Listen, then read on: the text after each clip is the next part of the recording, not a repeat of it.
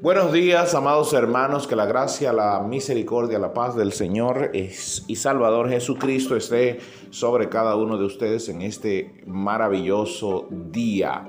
Esta es la cápsula número 30 de la serie que hemos venido trabajando de los 400 años de silencio y yo soy el pastor Alvin Carrasco. Vamos a recapitular. Ah, después de la muerte de Matatías, Judas, su hijo, Judas, apodado el Macabeo, Macabeo significa martillo. Eh, Judas Macabeo toma el control del ejército y ah, saca de allí a los, eh, a los griegos seleucidas, los eh, expulsa de todo el territorio de Judá y de las ciudades como Jericó y Jerusalén y él queda al frente del ejército y durante tres años hizo frente a todas las, las, comisiones que fue enviada desde eh, Babilonia, desde eh, el imperio.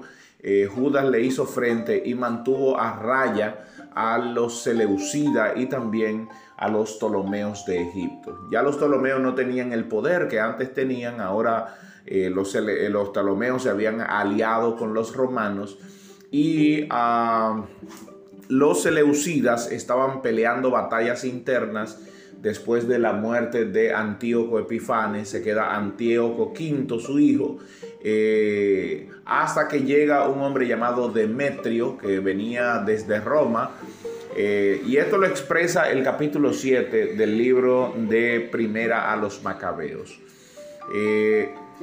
no solo, Judas no solo eh, hizo frente a todas las, propuestas de guerra que le llegaron desde el imperio Seleucida, eh, sino que también ah, tomó y expulsó, y, y nótese aquí una nota muy importante, Judas expulsa a todos los judíos helenizantes. Una vez más les recuerdo que los judíos helenizantes eran aquellos que aunque eran judíos de descendencia, sin embargo, su corazón y su bolsillo estaba puesto a la orden de quienes le pagaran mejor. Por lo tanto, ellos trabajaban para la injerencia extranjera siendo judíos. Y no solo eso, sino que maltrataban a sus propios hermanos. De ahí es de donde viene el término publicano. porque porque se venden por un precio a, un, a otro público. Es alguien que viene del pueblo judío, pero se vende por otro precio al público. Eh, y entonces, por ganancia, empieza a maltratar a los judíos. Este capítulo 7 habla de uno que era sacerdote, eh, que fue expulsado de la región. Eh, fue expulsado de nombre Alcino, Alcimo, fue expulsado de Jerusalén y entonces se fue y se sentó con el nuevo rey que era Demetrio y le expresó, mira Demetrio, allá en Jerusalén eh, hay una familia, los macabeos, que ellos, hay uno que está al frente que se llama Judas, que quiere ser rey, que nos ha expulsado a todos nosotros los que velamos por por la, la seguridad de tu reinado, de tu imperio, nos ha expulsado a todos nosotros y entonces nosotros queremos que tú eh, hagas algo por nosotros. Y, eh, Demetrio, que ahora era el nuevo rey, eh, no solo eso, Alcimo le pidió, él y otros judíos más, que enviara a alguien para, para que lo apoyaran en ese aspecto. Y a el rey Demetrio envió a alguien para, eh, para hacer, enviándole mensajería de paz. Eh, y todo esto conllevó a nuevas guerras. Es importante que esto lo entendamos. Todo esto conllevó a nuevas guerras, tanto así que en una de esas guerras entonces Judas fue asesinado en combate. Y todo esto, miren de dónde se origina, de un chisme de alguien que estaba buscando poder. Por eso es que hay que tener mucho cuidado eh, con la autoridad delegada. Eh, un chisme de alguien que estaba buscando poder, el rey eh, Demetrio envía a unos generales Ah, del otro lado, la parte nacionalista, Judas, hijo de Matatías, el Macabeo, le hace frente a todos los generales que fueron a hacer eh, negociación de paz. Eh, y en una de esas batallas, Judas muere.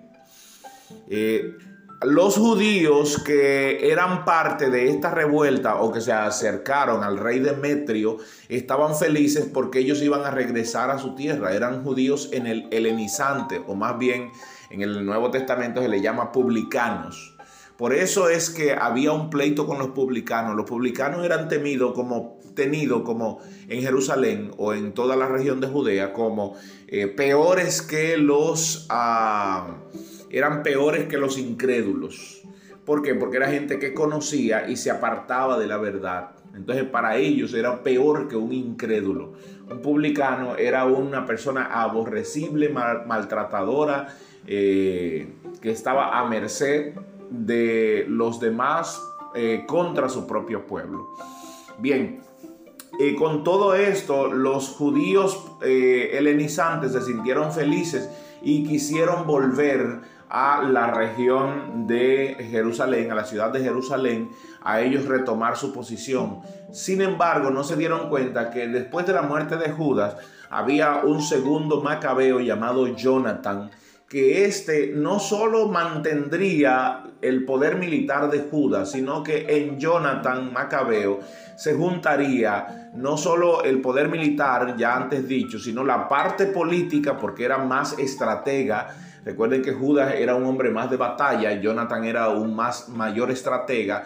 Se concentra allí la parte militar, la parte política y también la parte religiosa, porque Jonathan en esa nueva era pasó a ser el rey, el general y el sacerdote.